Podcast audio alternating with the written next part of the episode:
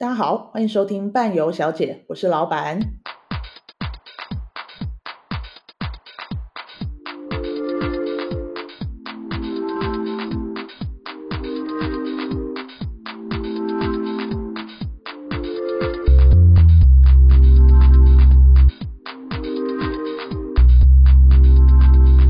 今天是伴游小姐的第六集。然后我觉得我们的题目真是越来越生硬了，但是没有办法，第一集我们的设定就是这样，那就是这些生硬的题目，我一定要请到我们的固定来宾，让我们欢迎尼克宝贝。怎么会是生硬的题目才是在请我呢？我应该很明显就是一个带给大家欢乐的人吧？大家好，我是尼克。你上一集就是很多欢乐哎、欸，我到现在有为止。嗯你们欢乐是我心中的痛苦，但我心中痛苦能造成你们的快乐，也是我的荣幸。我们现在就是把这些痛苦当成快乐啦，因为已经两年没有痛苦了。吃苦当吃补啦，我现在也是很想再痛苦一下啦。对，没错。所以呢，今天我们要来聊聊的是有关旅行社的报价，然后还有定价的部分。那我们这一次呢，邀请到也是在旅行社。内部的这些作业非常非常有经验的一个伙伴，那我们来请他自我介绍，让我们欢迎蜜拉。哟呼，Hello，大家好，我是蜜拉。Hello，Hello，我一点都不怀念吃苦的日子哎，怎么办啊？你不怀念吃苦的日子，但是 曾经有美好的日子吧？例如薪水单和奖金单拿下来的时候，那那个时候倒还行。对嘛，痛苦总是会一点。其他时候，那个真是血泪换来的。血泪啊。可能有时候又会血尿，血尿有啊，那个尿道尿道尿道炎超严重的，是不是？所以老板你看，不是客人有血尿，连员工都血尿。对啊，而且我还人生第一次荨麻疹，就是因为 压力太大，很怕订不到饭店。天哪，嗯，我都不知道你们有这样子过哎，你不知道吗？我们现在就来说给你听。OK，我们今天要聊聊的就是。呃，旅行社大家只知道我们要呃，客人只知道要报名，报名了之后缴钱，缴钱完之后，然后就准备出去玩。但是在出去玩之前，其实陆陆续续有非常非常多的工作。那除了你呃客人接洽的业务之外，我们还有很多内部的事情要做。所以今天呢，前面这个一。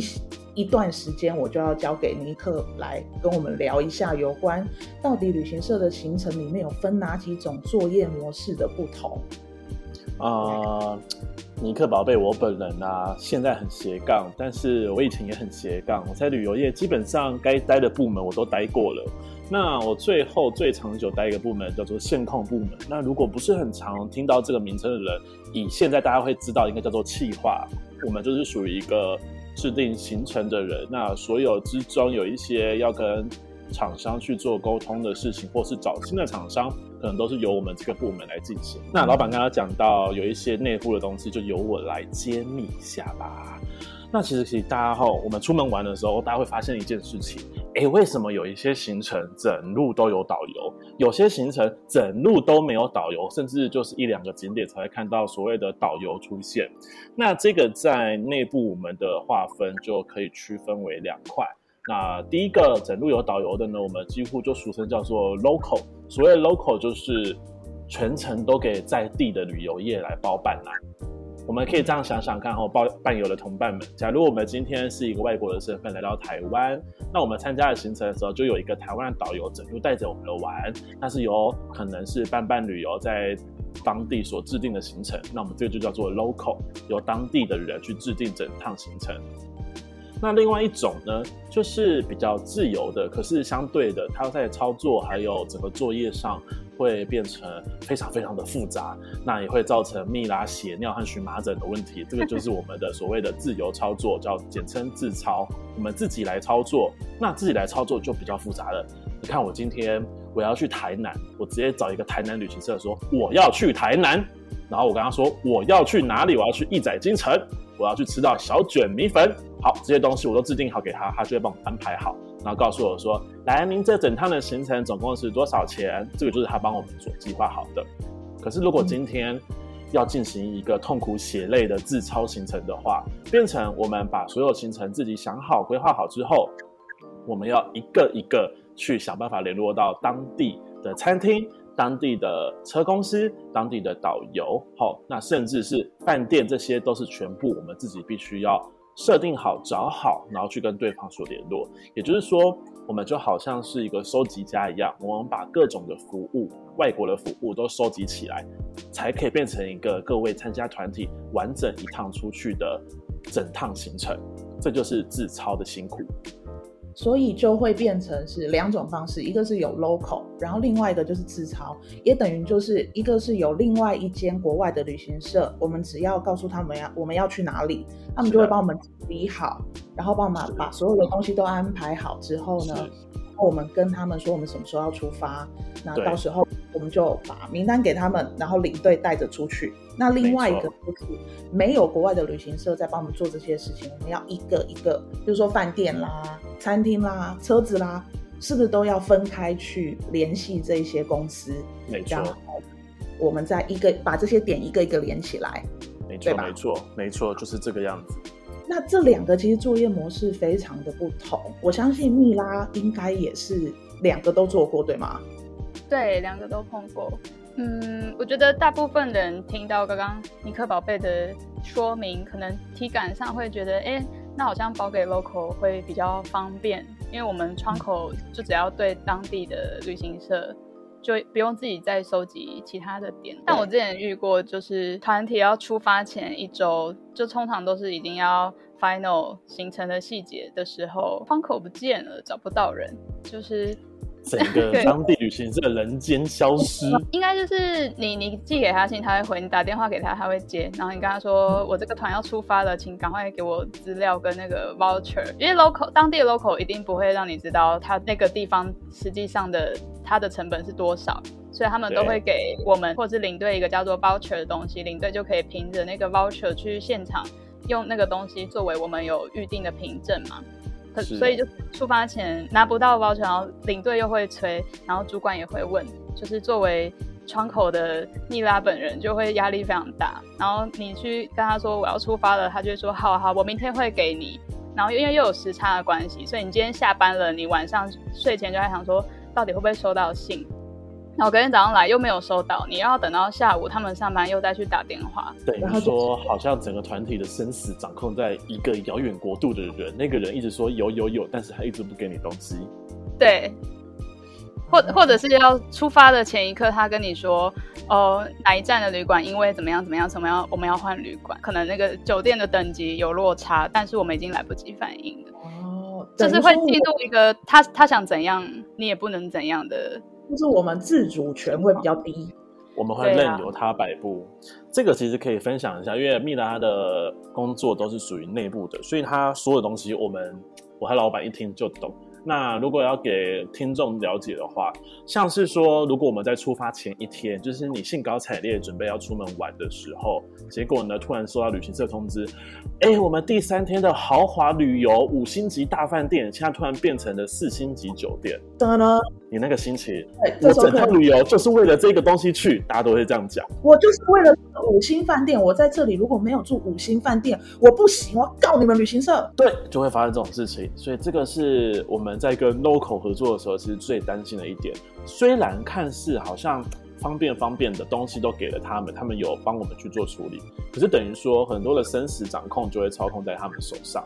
那像以米拉的工作角度来看的话，他们就是在最即刻的时候，关键下，本来想说哦，终于要送这团出去，又可以解决一团的，就没想到 最重要的东西一直拿不到，一直拿不到。结果呢，你把这个消息在网上报给主管的时候，主管就问你说为什么换饭店？那蜜拉这时候心里一定就在想说，我怎么会知道？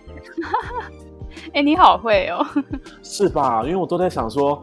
有一些主管，像我当时的身份，要对待跟你们一样的部门的时候，我就想说，为什么会有人问他说，为什么会换换饭店？这种事情问你们，你们怎么会有答案呢？是啊，还有什么？怎么会这样？这是苦笑吗？他是苦笑，他苦笑的很重，怎么会这样？欸、怎么会这样？我怎么会知道呢？我赚的每一分钱都是应该的，都是我应得的。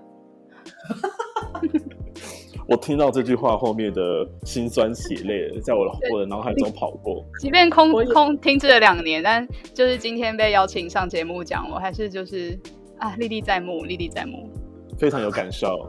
有有感受。那这样子是不是自操团就会比较好呢？自操团，对啊，照你们这样子说，好像感觉在 local 的部分我们自主权比较少。那如果用自操团的部分，是不是就会比较好？嗯，其实以操作门槛来说，还是 local 团比较简单。那自操团的话，嗯、就像刚刚嗯前面有提到的，我们从机票、车、当地的车子、旅馆、每站的餐厅、每站的景点，包括这一站到下一站中间要怎么安排，然后导游定了没，就是每一个环节都是操作的人需要留意的，所以就很看天分。像我就是有天分的那一种。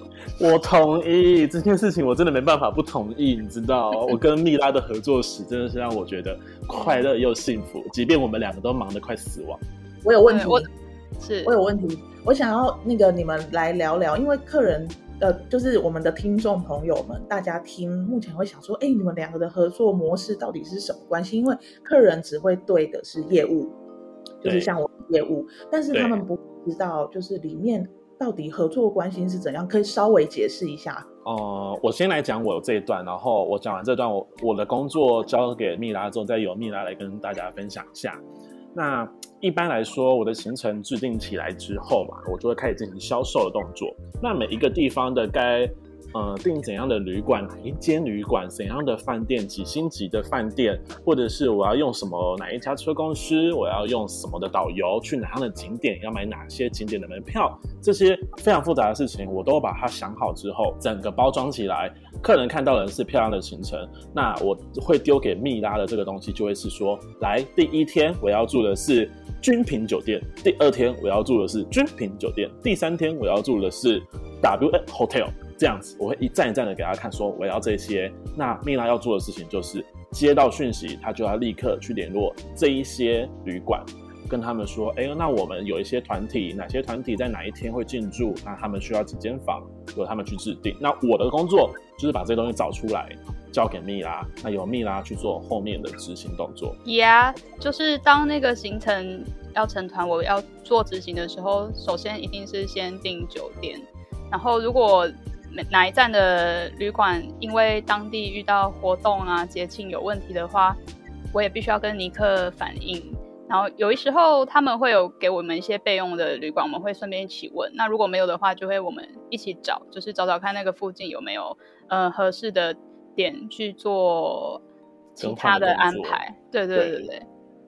那其实这中间的合作是一来一往的，而不是说我今天弄好一次交给蜜拉，蜜拉再回来给我，就什么东西都有了。幸运的话当然是这样，但是通常我们都是以一个不幸的身份在活着的，所以呢，我们就会丢过去给他，那他再回来给我的时候，都是一来一往的在讨论。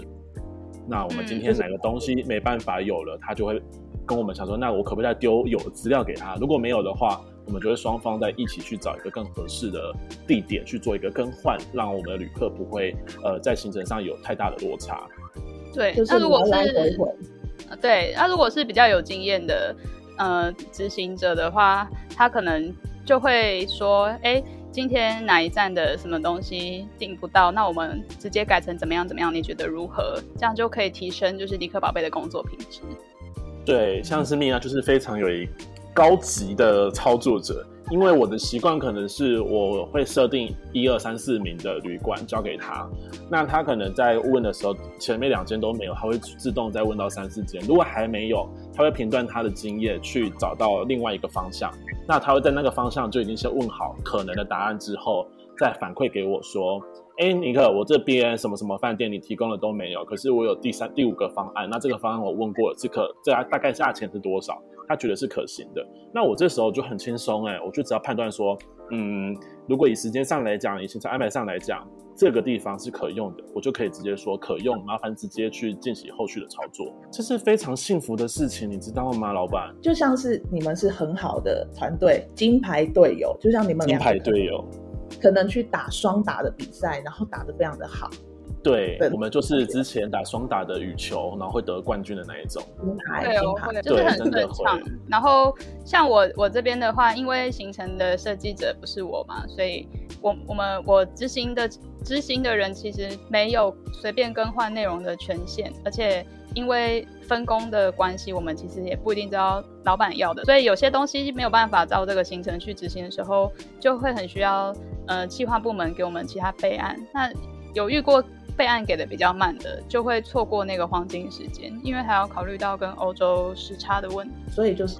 合作的人其实也是很重要，对吧？对，米娜讲的就是说猪队友啦。那他可能是他可能在礼拜一跟你说，哎、欸，这些饭店都没有，然后猪队友就在隔个礼拜一之后问你说，这些饭店找完了吗？嗯，对啊。他也不会说啊，你有跟我说过吗？他甚至会忘记这件事情，然后就又又多拖了一个礼拜。可是其实，在我们行程已经在在安排的状况下的时候，一个礼拜是一个非常宝贵的时间。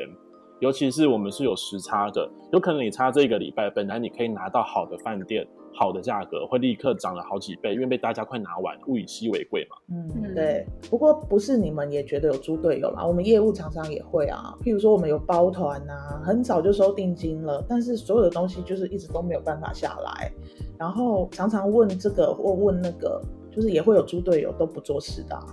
这也是很辛苦。这个其实你们也会对到，像因为老板的业务角色可能不太会对到像蜜拉这样的操作部门，最多都是对到我们企划部门。所以其实，在企划部门这一块，无论是对业务还是对操作，我们必须要做一个很好的统整。那在自操这方面就会相对的比较麻烦，因为不是一年只有那一个团体，一个月也不会只有那一个团体，可能一个月就有五六七八九十团以上。那每个团体的需求可能又会不一样。这个时候就是其实真的很仰赖操作部门跟企划部门之间的合作。如果我们两个人两边的合作是非常的顺利，而且说好听的叫做能够互相体谅，说难听点是不要互推皮球的话，其实整个行程操作起来会非常的顺利，紧张感会降低不少。也就是说，自由操作这件事情就不会是想象中这么恐怖。嗯嗯，就是要行云流水啦，两个人的合作啊都会就是。应该是说，在同两个人的作业的标准都是在同一个高度上面的时候，嗯、就对接起来就会是 OK 的。你知道我跟蜜拉合作多好吗？那个时候忙哦，忙到忘记我本人尼克也是要出去带团的。可是呢，我出去带团，但是我在台湾的公司并没有一个真正的代理能够处理这些事情。所以其实我人在国外，二十四小时手机开着，电脑带着，我还是要处继续处理这些东西。那我每次这个时候只要要出去，我都很希望我自己的团体是交到蜜拉手上，因为蜜拉即便他跟我一样，他可能请假。他真的有自己的事情需要请假，可是工作过多，他一样会带着电脑走。也就是我们两个都在国外，不在台湾的情况下，我们还是有办法继续工作，而且我们会非常精简、有效率的沟通完之后，就可以立刻操作。所以我就算出门一趟，两个礼拜回来，我们的进度是完全没有落后的。赞！所以今天我才请你们两个上节目啊。就对啊，因为如因为如果你请的那个猪队友上节目，我可能就要把我在塞纳河上跟他吵架的东西跟大家分享。我基本上是不会跟那些猪队友做朋友的了。请得到吗？请得到？不想请啊，这件事很困扰。对，因为其实跟大家分享这件事情很重要的点是，呃，每一位客人参加的团员，你们一定会有自己的一些特殊的需求。那这些需求，只要你在事前都已经有提出来给我们，我们一定会尽量去做这个作业。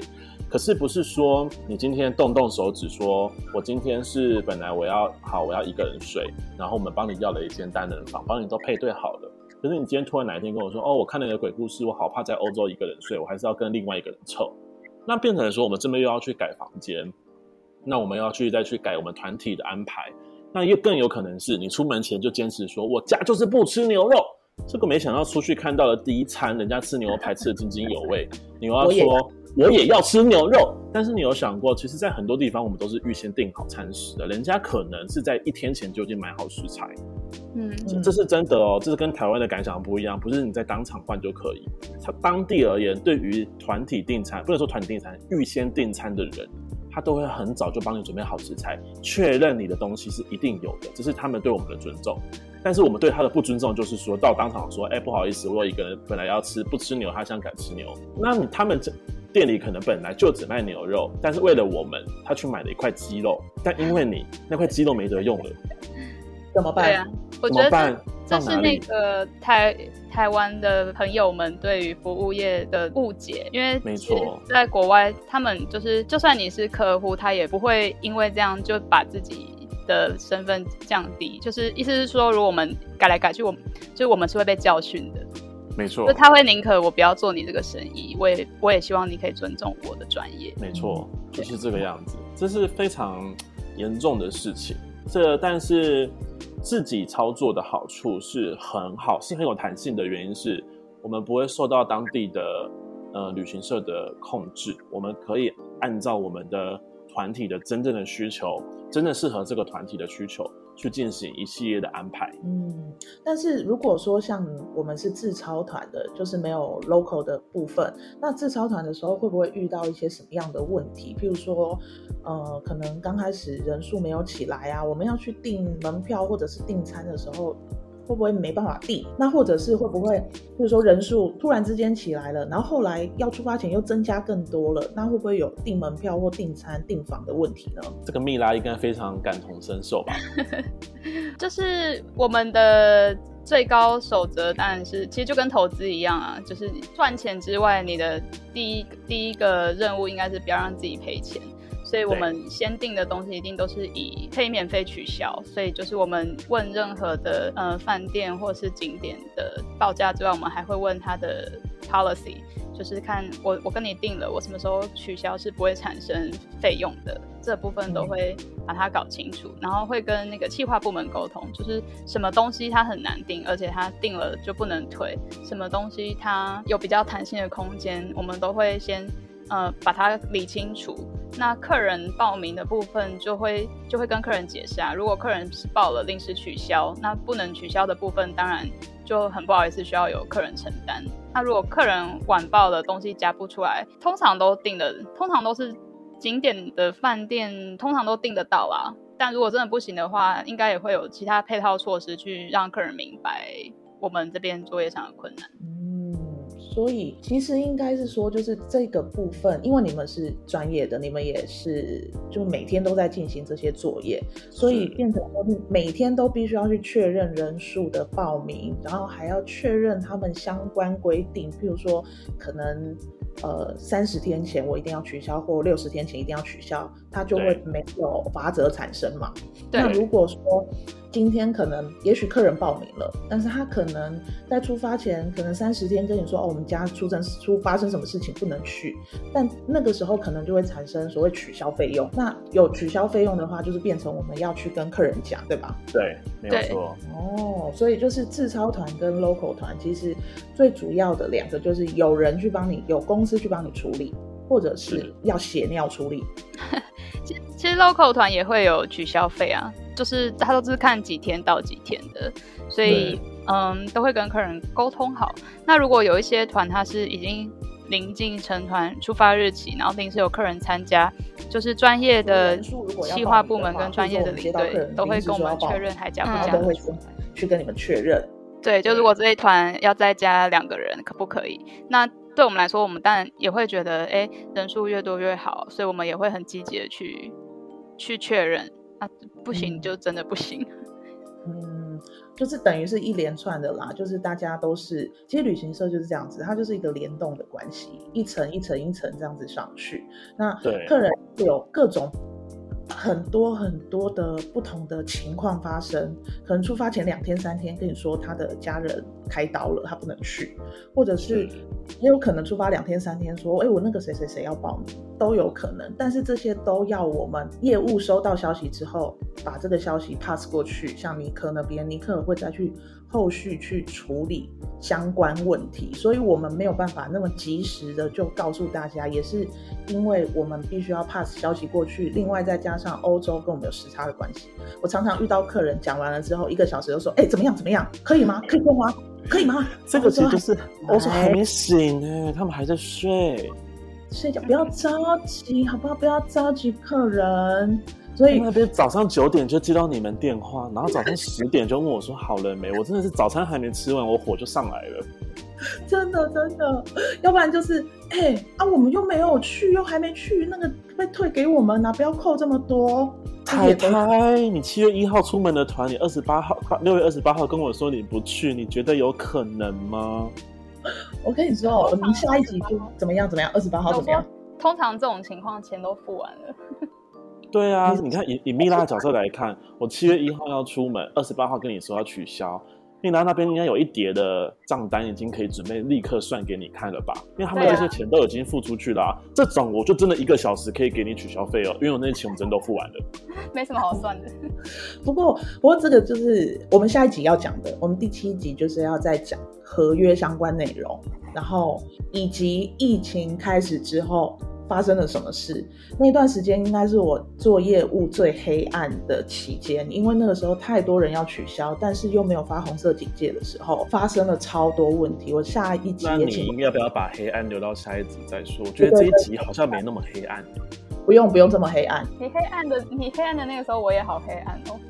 我们一起黑暗，对不对？因为我们每天都在收取消单，每天都在算取消费。我每天都在跟蜜拉聊天呢，聊天内容是全部算出来了没？对啊，然后还要去求，因为后面又又有很多旅馆订了就不能出团，然后还要去求他们不要收我们取消费，用求用求的。来跟各位说一下哈，我们跟欧洲联络沟通，并不是用中文，所以你看以蜜拉的专业角色，他要用英文去跟人家求。求说拜托啦，普利斯啦，麦搞要修啦，很累呢。而且要想想哦，一个行程十间饭店，今天有二十个行程，他就要问两百间两百次哎。大家要想想，这是辛苦的事。这样也好啦，就我们疫情两年休息一下，让身体修复一下，不然身体那个受伤太大了。现在是尿道炎好了吧？都都什么都好了，我皮肤光滑的嘞。皮肤很光好，连尼克身材都变好了。哎哎哎，好像是哎、欸，但我那时候是因为带团带太多变胖了。好好好，我们这集不要再黑暗下去了，我们先好，我们快乐一点。对对对，接下来聊一下，我觉得刚刚已经聊完就是自超团跟 local 团的不同了，那现在要聊的就是售价的部分，因为大家在网络上面，像客人他们要报名。第一个想法一定是哦，我去上网搜寻，譬如说我要去土耳其好了，我上网搜寻土耳其，那可能先从大家的旅行社开始找，然后就会看里面的行程，然后最重要就是看售价。同样一个地方，同样土耳其，有人卖到十二万，啊，有人三万多就有了，就是这个同样的地方为什么价钱这么多？我觉得这个就是旅行社他去定价，这个定价里面有什么样的东西，就是我们今天想要聊的。呃，我觉得可以先以我的方式来跟大家说一下好了，因为有句话说的真的很好，可是这句话说到付钱的人身上，大家都不懂。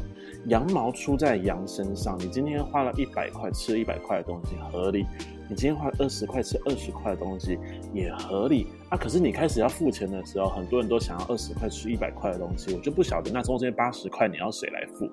谁？你要谁来付？都马是在跟业务说啊，才差那一百块两百块啊，请问一下，这要谁来付？业务自己付吗？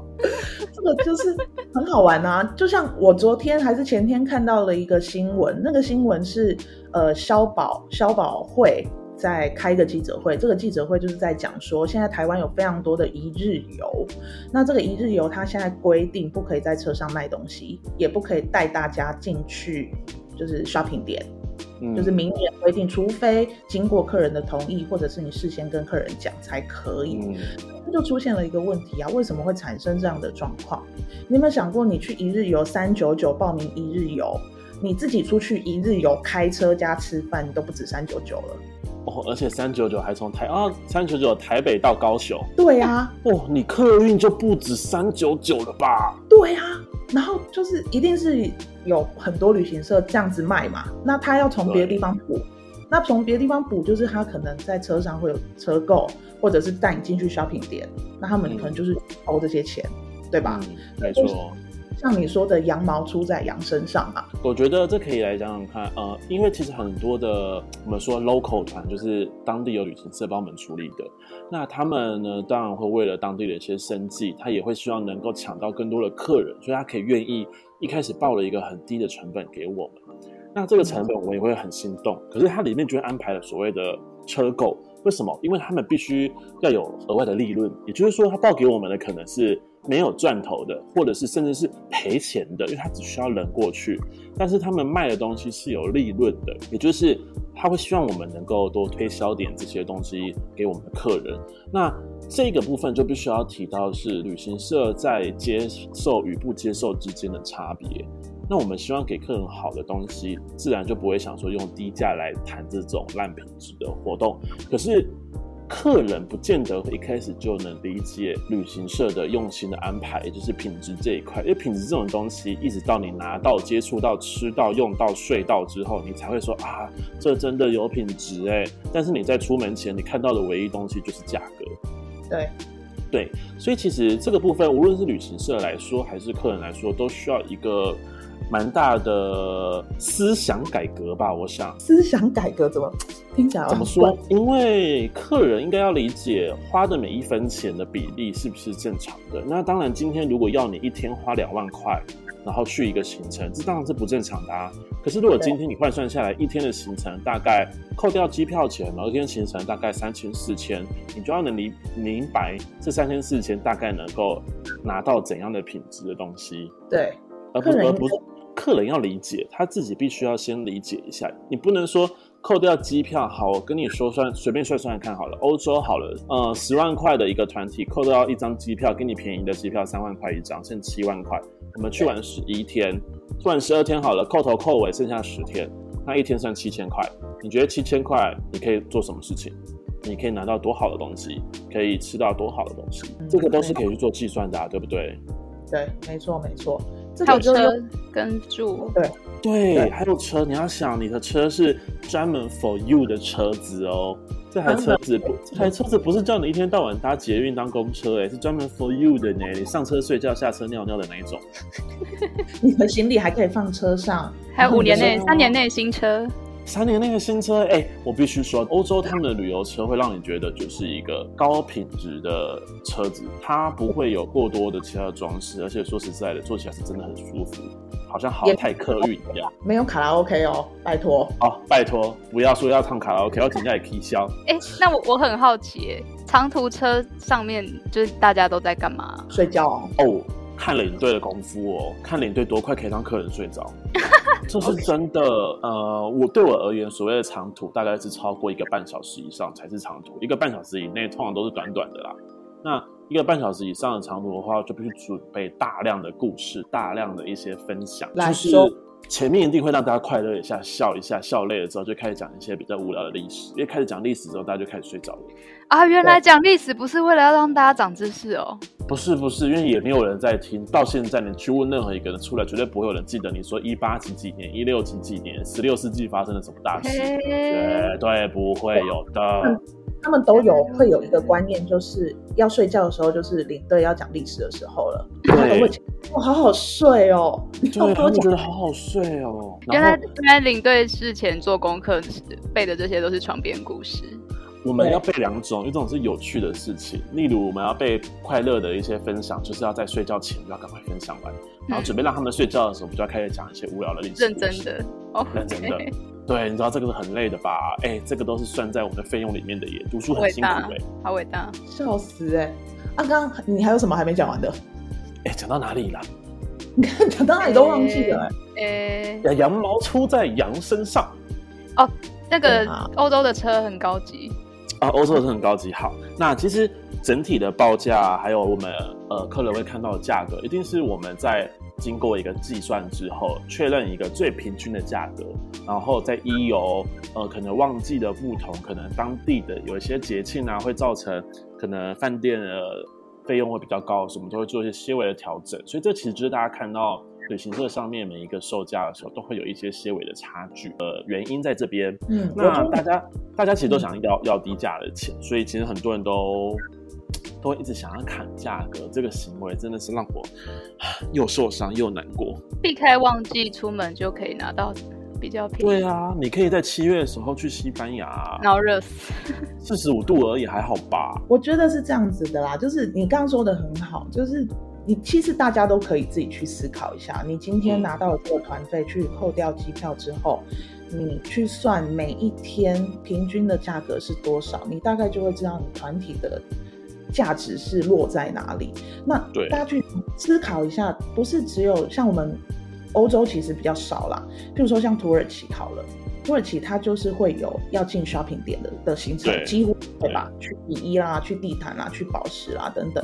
那大家台湾人最喜欢去的日本跟韩国，韩国是不是以前也有推九九九九的？嗯，他们也要去 shopping 店啊，人参啊，对啊，人参呃泡菜还是什么其他的，我记得美我都有去过妆的哎。美妆对啊，的，还有保养品啊。其实好干的，日韩现在卖到四万块、五万块以上的团体还是会去啊。嗯，对，只是说压力大或不大而已嘛。那哦，东西其实简单来讲，像日本免税店，它有可能最后一天，它的车子的钱就是免税店出的，所以你必须一定要去一趟免税店。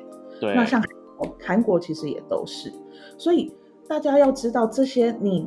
报了这么低价的团体，你到了这些地方，你就必须要接受，因为我花这么少的钱，所以我要来这些地方，不要在那边臭脸给你的领队跟导游看。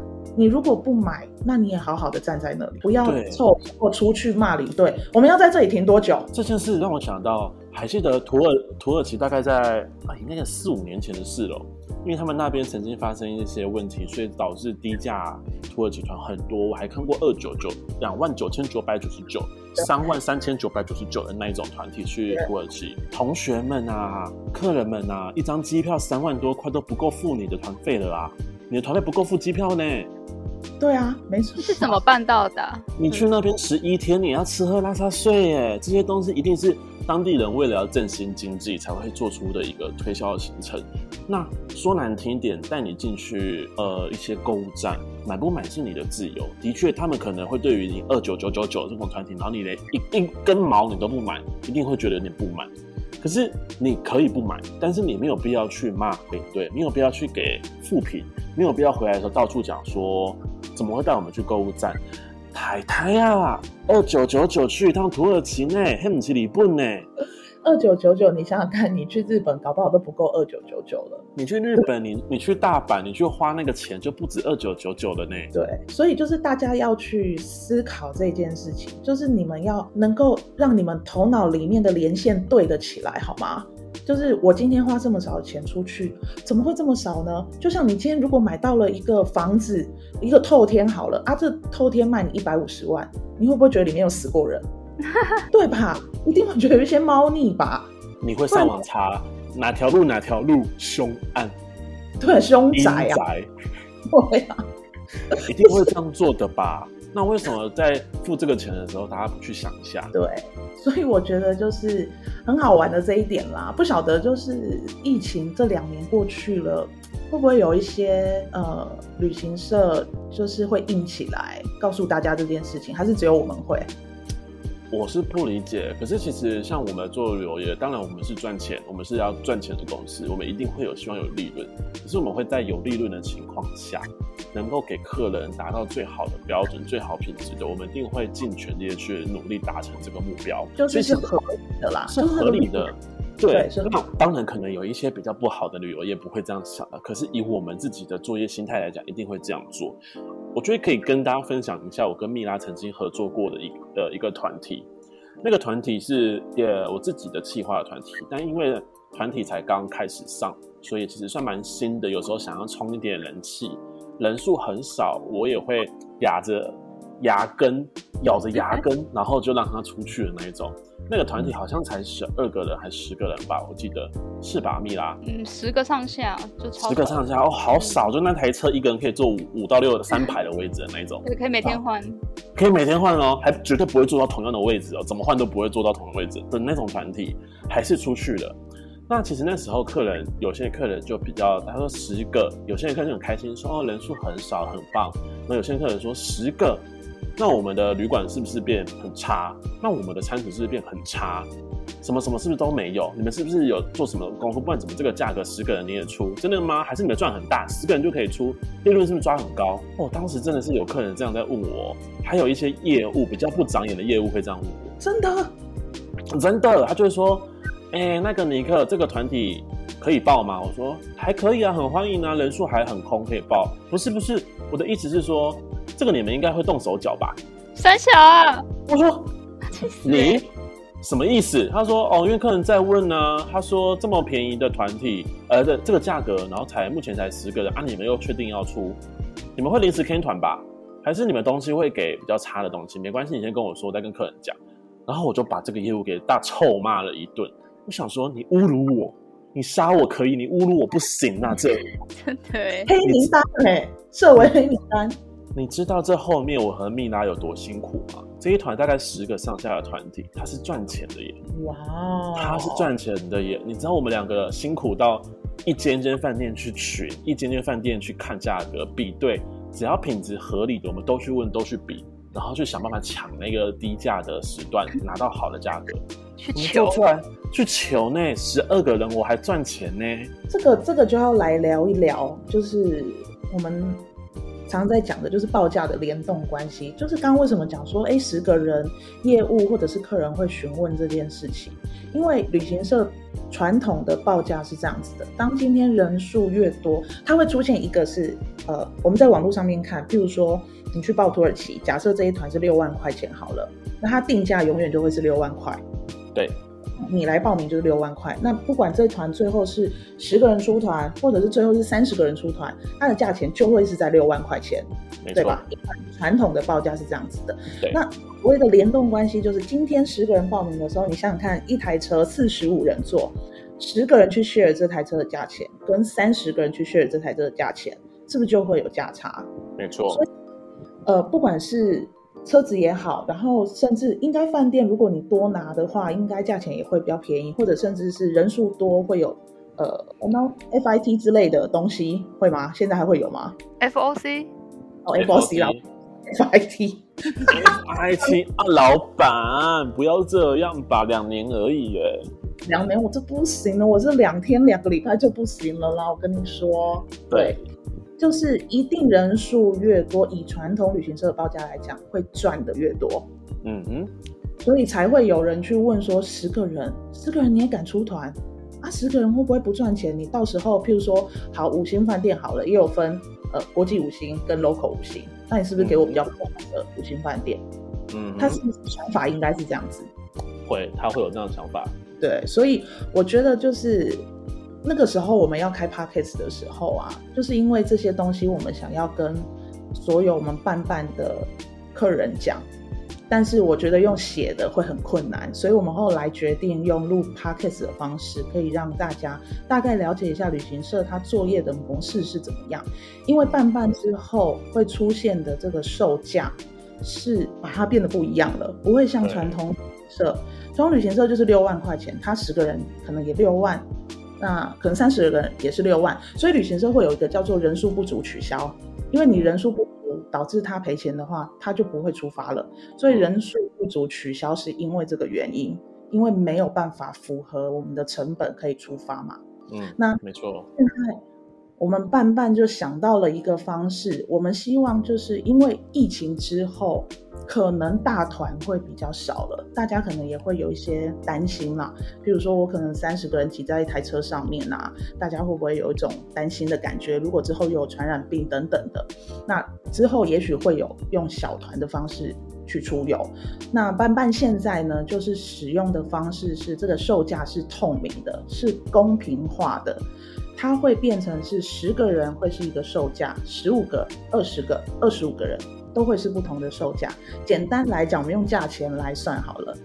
我们这一团的定价，譬如说十月三十号土耳其，哦，不要讲土耳其，西班牙十一天好了，我们卖十万块钱。那你今天十月三十号要出发，尼克打电话进来，欸、喂，我要去西班牙找一缸的黑的。请问你年纪多大？哦，今年才十八，十八不能去。太小了，不能去，太小了。没有了，开玩笑啦。那那个这个尼克打电话进来，他要报十月三十号的。那我们呃十月三十号你先报名进来，你就会以十万块钱的定价报进来。那十月三十号快要到出发前呢，我们会跟大家说目前的人数到达多少人。譬如说这一团已经报到二十个人了，那我们二十个人的售价就会变成是九万六。是不是就少了四千块了啊？我懂你的意思，你的意思是说，我们不再是统一一个价格，用这个价格去，无论十个、十五、二十、三十都是这个价格。那我今天十个是我的十个起价，好，我们假设十人出团是十万块，所以我今天是不是，如果我报名的时候我是第十个，我也是十万块嘛，对不对？对。那我今天找了亲朋好友，爸爸妈妈、叔叔、四姨公、三姨婆来凑到十五个人，我会不会有另外一个价格？就会变九万八，假设是九万八。九万八，好，那也就是说，我们的方式是假设我的人数，我如果自己找，或是整个团体人数一起上升的话，人数越多，价格就会越便宜。就是这个报价，我们会清清楚楚的写在我们的网站上。啊、你只要报名十月三十号这一团的人，大家一起全部冲团，让所有的人数起来，每个人的价钱就会一起往下降。为什么要做这样的原因？是因为我自己是业务，我有在带团。那我们通常会遇到最困难的问题，就是今天大家出发了，出发之后第一件事情，阿姨就会开始了。哎，那个帅哥，你那个报名的时候，你报多少钱的团费？多少钱啊？哎呦，我报十万块啦！什么啊？我报报十万五千呢？为什么也安呢？啊，我怎么想一下啊？我先看先看才引导。无啊，你是不是实在老板啊？啊，老板应该是哦。你安那不对哦，然后阿姨就会开始生气，去问领队为什么？为什么我还给小哈管？然后就开始打电话给他的业务了。你为什么报给我的价钱这么高？有吗？你们有没有遇过这个问题？有，我有遇过这个问题。说过。对，这其实，在旅游业就是大大小小大家都知道的事情。老屁股的员工们就会把这些事情当成一个笑话看待，就觉得啊，你就是价格比较高啊。可是其实这件事情整体而言不公平的地方有非常非常的多。我自己在当业务的时候，我有遇过，呃，传统旅行社喜欢给的报价方式是，假设十万块，他会跟你说，我今天前五名的话，我就给你折折扣多少钱。哦，你今天提早多少天收定金给我的话，俗称早鸟价啦，这些东西我就会给你再折多少钱。那我对于这些事情的一开始的想法是觉得蛮合理的啊，那我早一点报名嘛，那我是不是就可以拿到更好的优惠？可是这件事情在我当业务一阵子，一年一年多过后，发生的一两件事情，我发现极大的问题在于，这是人定的。也就是说，我今天就算真的在五十天前收定金，然后我折了三千块给你，那另外一个人他是在三十天前收定金，他可能有其他的手段方式，他也给你三千块优惠。没错，没错。那是不是变成，哎，我今天出去玩的时候，客人之间就会想要比较，这就是我们说到的比较心理。那问的时候说，哎，你多少钱？哦，你也是十呃十万减三千九万七。哎，我也是哎。我们都，哦，你你有拿到早鸟价对不对？他说没有啊，我出发前我我上个礼拜才报名的。对，但是拿到一样的，一样的。然后然后五十天前报名的人就会开始北送啊，我五十天前就拿钱方你们那边是什么意思？这就是一个非常吊诡的事，也是一个极度不公平，无论对客人还是对当团还是对客人的业务来讲，其实都是一件。令人发指的事情，我有我也遇过，也有很多是前十名优待五千块，然后呢，出去的时候就会有客人说，为什么那个人是第十三个报名，他也是优待五千？嘿，那个前十名最后变成前二十名，然后那一团才二十一个人，对，然后每个人都优待五千，对，最后那一个就说啊，为什么我没有？对。非常不合理，而且也会造成客人之间的比较心态。你除了会让团体的气氛不好以外，你也会让客人觉得公司无法信任，因为你们说了一套，却做了另外一套。对，就会变得很尴尬。而且整趟旅程出去，很有真的有些人会因为这件事情，他就是很生气，很生气，导致他根本就没有玩到啊。对接头的业务也很辛苦。我因为我曾经因为这件事情。我还自掏腰包买了很多礼物去给客人，为了赔罪。哦，这样对客人来说真的蛮不公平的啦。很不公平，就跟我们工作我们做一样的事，你领的钱却比我多一样。对啊，你不觉得就是，哎、欸，奇怪，我也很认真在招揽客人啊，奇怪为什么我们今天都一样的成绩，嗯、啊，你的钱就比较多？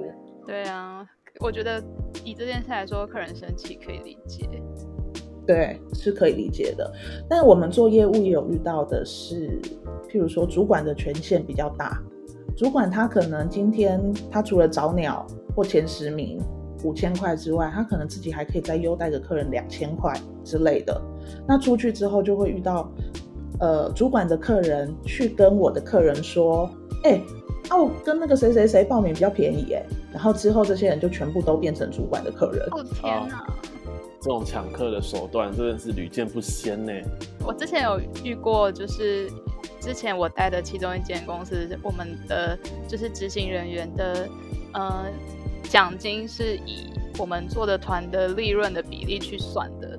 然后就、嗯、我们就是在执行的时候都会很努力的想要用嗯、呃、很合理的价钱让这个行程成团，然后但就有发现主管或是业务会乱乱乱给价钱。有 真的，就是我我那么努力省吃俭用，就给你被你花完了，被你花被你花干净。而且其实像以我们企划手段来讲的话，我们在定价的时候一定会有我们的基本的原因在。也就是说，这个团体我想把它当做一般的团体来卖的话，我的定价就一定是一般的价格去售出。可是有些团体我想要去做一个。promote 的话，我可能就会用低于一般的价格，可能会刚好压缩到我们的利润到一个很低的地方，我们去贩卖。那这种团体也会强调给我们的销售团队说，绝对不能再给予更多的傻逼数下去了，因为你再给傻逼数，就是公司赔大钱了，不是赔小钱，是赔大钱。那这个时候就会出现了传统的销售模式，有人不会管你的定价，就觉得公司都这样讲，一定还有利润在。所以他们就会用很多的手段去砍价、砍价再砍价。但是我们企划来讲，我们只会一开始其实只会看到的是人数的问题，我们要准备的是行程内容，而不会去管到后续的利润。利润都是一到整团都出门玩回来之后，我们会看到利润最后结算的价格是怎样，我们才会知道。所以我们有时候回来之后发现，这团子赔的太严重了吧？可是我定照理讲。人数和定价来讲不会赔这么夸张，你去深究之后才会发现，有一些升值深耕旅游业二三十年的常青树们，就是有一点点太执着于自己的习惯了，他们就会继续的给很漂亮的价格给客人，可是这其实导致的是客人，导致的是公司的赔钱，导致的是整体的品质的衰落。嗯，没错，所以这一个。就是售价的东西啊，其实一直以来都会是旅行社的问题所在啦。所以那个时候我们要做办办的时候，其实思考了很久。嗯，我自己做过业务，我也当过领队，所以我觉得这个东西其实不是一个好的循环。那我就把它变成是。人家觉得会，我们会是特特立独行的一间旅行社，但是对我来讲，我觉得这个才会是最公平、公正、公开，而且大家出去价钱都是一样。你今天如果打电话来说你认识老板，我会跟我的所有的业务讲说，如果有人说我认识老板要便宜点，全部加五千，所以千万不要说你认识老板，大家都是一样的。出去就不会有这个问题，而且大家就可以直接在网络上看到这一团当团的人数目前是几个。如果你今天要再便宜一点，就是再去约你的朋友，大家一起约，让人数冲上来，价钱会更便宜。大家出去都是一样，开开心心的出去，开开心心的回来。嗯，这个就是我们用很公平的角度去进行价格这件事情。那如果在一开始大家都是起于一个公平的起跑点的时候，没有东西可以比较了啦。那大家就会出门说啊，没东西可以比，那我们能做的事情当然就是可以去享受我们这趟旅游，而不会开始比说比这个比那个比东比西的。对啊，但就不知道这样子的模式大家吃不吃哎、欸？如果大家是蛮吃的啦，因为我就是觉得，即便是传统的模式，我出门我也不会想要受到各个婆婆妈妈在询问说我花了多少钱参加这个团体。对啊。嗯，但还是请大家支持一下啦。我们就是特立独行做了这件事情，很不一样。通常很不一样的事情，刚开始都是很困难的。就是大家前人总是辛苦的，后人总是乘凉的。对对，但是我们还是会坚持下去做我们想做的事情。我觉得大家可以用一个方式去想啊，这种形这种方式，你会觉得好像没什么差别，因为没有影响啊。那你只要想想看。当这个世界大家没有说，已经没有传统的要求说一定要结婚、一定要生小孩、一定要买房子的时候，你在过年回去，亲戚四姨婆不会再问你今年结婚了吗？什么时候要买房子？小孩有考第一名吗？什么时候要出国念书的时候，你是不是就轻松很多了？你可以好好享受你的年假，你就不用在那边回答四姨婆和三叔公的话了。对呀、啊。不要闹了，好不好？大家都开开心心吃个饭，难道不好吗？对，当大家都在那一个平等的角度的时候，很多事情就可以去避免掉。那这个应该是老板这边他特别想要去强调给大家知道的，就是希望用这样子的报价的模式，可以让伴伴是一个不是不是乌烟瘴气的旅行社。就是大家是开开心心的出门，然后我们也我们也期许我们自己是非常诚实的在这一块，就是让大家可以很清楚的知道，嗯、就算今天人数没有冲起来，你们也都知道，我们也不要用骗的，就是大家都是好来好去啦，好不好？诚实的对待他人，就是诚实的对待自己。心灵鸡汤，真的。心早可以把 这句话用成早安图。半半半。今天好佛性哦，这整个。佛性光辉跟上次的污浊气息比起来，是不是完全不一样？完全不一样。我们今天就好好讲话了，然后今天也好好讲了很多话，太好好讲话了吧？我都觉得不像我了。没关系啊，你之后还要自己开一个分支的节目哎。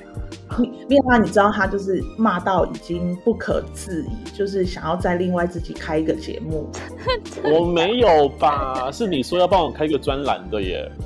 对对对，开一个专栏给他，讲不完哎。他可以有一、啊、一季的分量可以骂，可以。我跟你说，老板都知道我的每个故事。哇，真的啊！我每一次听到都还是觉得不可思议，太厉害了，不可思议。我每次都跟大家讲说，我觉得我带团运和工作运真的好差。大家说你太夸张了啦，然后跟他们讲完就是说你太衰了啦。我觉得听尼克宝贝骂人还蛮舒压的。上面两集你就是可以之后一直听一直听，你就把它放着一直听一直听，你就会身心里得到一个解放。真的舒压，因为像我就是比较不太知道怎么骂的类型。我在伴游小姐的地位大概就是一个这种角色，取悦大家，让大家身心灵愉快。好啦，我们今天也差不多聊到这里，我想我应该有解释清楚了吧？我觉得蛮清楚的耶，因为不清楚的话，请拨打以下电话。对对，请拨打我们的电话零二二二三二零二一一，打电话进来，老板就会亲自为你服务。有哪里听不懂的，告诉我。但是不要说你认识老板，会被加价哦，加五千喽。是的，那我们今天就谢谢尼克宝贝跟蜜拉来跟我们一起聊聊这一期。今天也是聊了好多好多，应该客人可能不知道的事情。那希望透过这一期，大家可以有对旅行社有更多的理解，然后也了解我们内部作业到底呃有的难处在哪里。那也期望未来疫情开始之后，大家可以支持。伴伴旅游是用这样子的售价模式，大家一起支持，把我们推起来，让我们有个善的循环，善的循环，好的圈圈，这样子我们就可以越来越好。我喜欢你说善的循环这件事，我觉得非常的有一个理想画面。对，善的循环，我们今年也会后续陆陆续续推出一些节目，包含我们可能。会出现在某一些游行里面啊，所以到时候会再跟大家说。那我们今天第六季就第六集就第六季啊，什么第六季？你是六人行哦，播那么多季。第六集就到这边要结束了，那我们请蜜拉跟我们，你有没有什么话想要说的？还是只要直接说再见了？嗯，希望大家可以多多支持伴伴旅游。多多支持好吗？那我们尼克宝贝跟蜜拉跟大家说声再见，我们今天就到这里喽，拜拜，拜拜。